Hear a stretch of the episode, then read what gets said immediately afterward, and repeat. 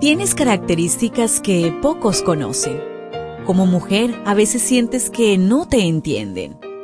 Felizmente existe la devoción matutina para damas. Porque no hay nada oculto para aquel que te creó. Bienvenida.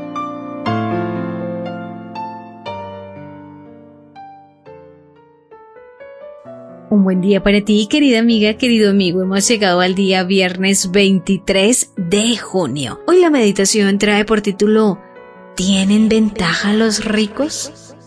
El Salmo 49.5 nos dice, ¿por qué voy a sentir miedo en los días difíciles cuando esté rodeado de la perversidad de mis enemigos?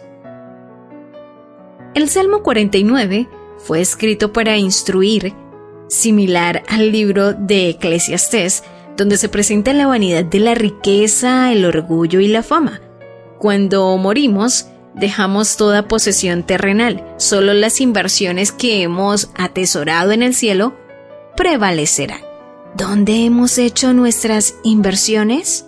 Mateo 6, versículos 19 al 21 dice, No os hagáis tesoros en la tierra, donde la polilla y el orín corrompen, y donde los ladrones minan y hurtan, sino haceos tesoros en el cielo, donde ni la polilla ni el orín corrompen, y donde ladrones no minan ni hurtan, porque donde está vuestro tesoro, allí estará también vuestro corazón.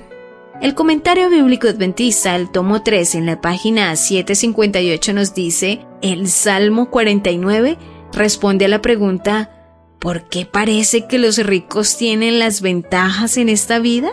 El Salmo enseña que las riquezas no pueden postergar la muerte y que al morir los ricos quedan reducidos al mismo nivel de los pobres.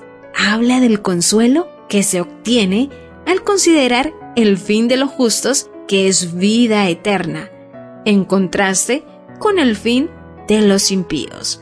Se recita el Salmo 49 en el hogar judío ortodoxo moderno en la semana del luto que sigue a la muerte de un familiar. Inicia con un llamado a oír el mensaje. Oíd esto, pueblos todos, escuchad, habitantes todos del mundo, así los plebeyos como los nobles, el rico y el pobre juntamente. Mi boca hablará sabiduría y el pensamiento de mi corazón inteligencia. Inclinaré al proverbio mi oído, declararé con el arpa mi eso lo encontramos en el Salmo 49 versículos 1 al 4. Luego en el versículo 5 empieza un monólogo que describe la paz que disfrutan los que confían en Dios y no en su propia riqueza. Podría parafrearse, ¿por qué de tener los mismos miedos que la gente del mundo? ¿Por qué tener miedo de los intentos maliciosos?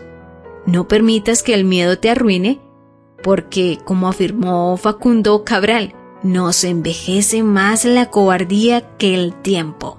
Los años solo arrugan la piel, pero el miedo arruga el alma. Nuestra única seguridad está en Jesús. No están seguros a menos que se tomen de la mano de Cristo. Deben cuidarse de todo lo que se parezca a la presunción y apreciar a que el Espíritu está dispuesto a sufrir antes que a pecar. Ninguna victoria que puedan obtener será ni de cerca tan preciosa como la victoria sobre ustedes mismos. ¿Lo ves? ¿Te das cuenta? Tu creador tiene el manual perfecto de tu estructura femenina.